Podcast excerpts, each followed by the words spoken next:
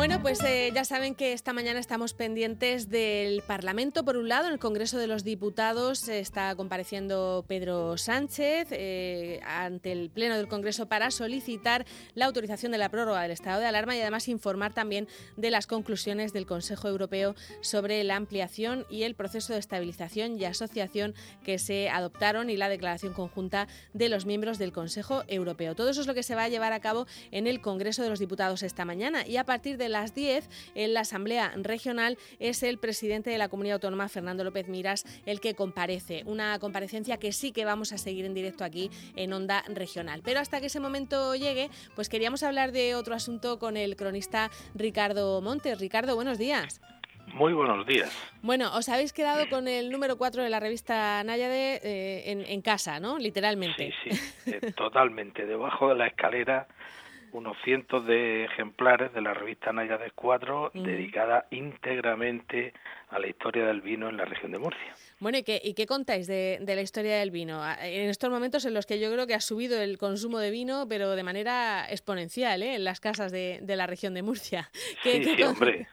no hay nada como consolarse en casa con una copa de vino de jumilla y, tranquilamente ir leyendo las noticias con esa copa. O sea que, que bien, bien. En líneas generales, bien, aunque parezca que estamos tan mal, tan mal, tan mal yo soy optimista y en Murcia además estamos casi mejor que en el resto de España. Eh, muy pocos fallecidos, es decir, hablamos de 110, 115 en un millón y medio de personas. Eh, en dos meses, dos fallecimientos en dos meses para millón y medio de personas, realmente podemos darnos con un canto en los dientes, estar felices y yo creo que podrían abrirnos ya la puerta a los murcianos. bueno, eso lo iremos dejando para, para los expertos, Ricardo, pero yo quería que me contaras qué, qué, artículos eh, tenéis o qué historia recorréis del vino en esa revista. Bueno, empezamos por la prehistoria, porque hace más de 4.000 años 4.000 años ya se hacía algo de vino, poco, pero algo de vino en la región. De hecho, en yacimientos arqueológicos del 2000, 1800 antes de Cristo ya aparecen semillas de vitis vinífera, que no es la, la, la, salvaje, sino ya cultivada. Entonces, algo de vino se hacía, evidentemente. En tres o cuatro yacimientos del interior de la región sí aparece pero empezamos a tener más datos en época de los íberos, en torno al hace 2300, 2400 años, que entonces ya se cultiva un poco más de vid y también, atentos, los íberos también fabricaban cerveza. Y cuando llegan los romanos, dice, oye, el vino este de Murcia, hombre, no dicen de Murcia, pero El, el, vino de los íberos eh, es muy malo, pero la cerveza qué buena es. Sí, sí, sí. Entonces ellos compraban más vino a la zona griega, a la actual Turquía, que era la costa costa también en esos momentos llena de ciudades griegas, compraban el vino allí y de los íberos de todo el levante español se llevaban a Roma nuestra cerveza. O sea que, que la cerveza aquí era más famosa.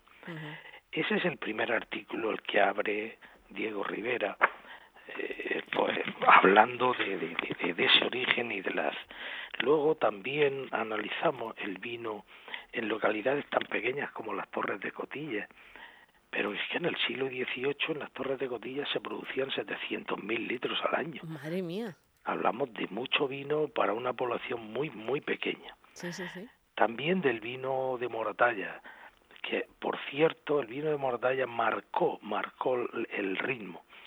¿Por qué marcó el ritmo? Porque el vino, la vides en Murcia, históricamente en los últimos 2000 años, bueno, 1900 años, los últimos 1900, no los últimos 100, eh, el vino era de regadío, era de regadío.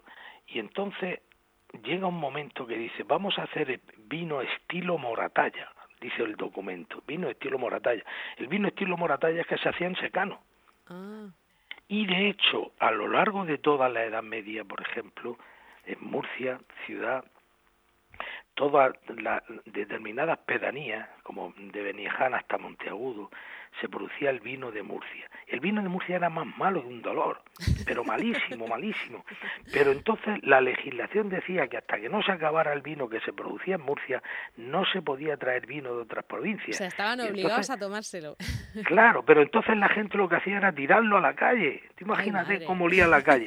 Y entonces dice, se acabó el vino. Y entonces permitían traer vino de fuera, pero todos los documentos del siglo XIV, XV, XVI, XVII hablan del vino malo que se hacía en la región de Murcia. ¿Y se tomaba, se tomaba, o sea, se diluía en agua o se le ponían especias o se calentaba? Porque en otros sitios para, para encubrir un poco se hacía eso, ¿no? Sí, bueno, pues a veces un poco de miel, un poco de agua, mm. pero qué va, era, era vino superior a los 16 grados, pero además muy malo, muy malo, es decir, todos los documentos que hay, y no son pocos, hablan de lo malo que era el vino de Murcia. El, bueno, evidentemente en, en la revista pues también se habla del vino en Jumilla, el vino en Yecla, el vino en Bulla, pero en el campo de Cartagena también se producía un vino en el siglo XVIII y XIX, un vino con un toque dulce. Entonces era, era en Miranda sobre todo, pero, pero entonces se vendía bien, se vendía bien. El giro importante se da a fines del siglo XIX que llega la filosera y barre, barre totalmente con las viñas. Las viñas ríete de la pandemia esta que tenemos nosotros de coronavirus, la filosera barrió el 100% de las viñas de la región de Murcia, desde 1880 hasta 1900. Entonces barrió. Y ese es el, momento más importante porque se traen viñas nuevas y empiezan a plantarse y ahí empieza el cambio importante. Se traen otras, otras variedades, ¿no, Ricardo? No solo, no solo otras variedades, a secano, todo el, todas las viñas van a secano. Entonces empieza a mejorar el vino de Murcia. Eh, no, no, nos va a dar tiempo a contar más cosas de la historia del vino, Ricardo, pero sí quería que nos dijeras dónde podemos encontrar la revista, porque la revista física está en tu casa, abajo de la escalera, ya, lo has dicho. Pero... Se, presentará, se presentará cuando nos dejen salir de esta cárcel, nos la presentaremos y la regalaremos. Ah, no obstante, ya se puede conseguir en PDF en varios sitios. Por ejemplo, en regmurcia.com está ahí. ya está colgada la revista y se puede uno descargar la revista completa o por artículo. En mi página web ricardomontes.es también está es, muy, es muy facilica en Onda 92 también y yo creo que Onda Regional hoy también la colgará. Muy bien. Con lo cual, entrando en Onda Regional seguro te la descargas en PDF, la lees y cuando la vayamos a presentar lo anunciamos y ya se regala en papel. Muy bien. Pues Ricardo, muchísimas gracias por adelantarnos los contenidos de la revista y la, y la colgaremos en la, en la página web. Gracias. A vosotros y muchas gracias. Hasta luego.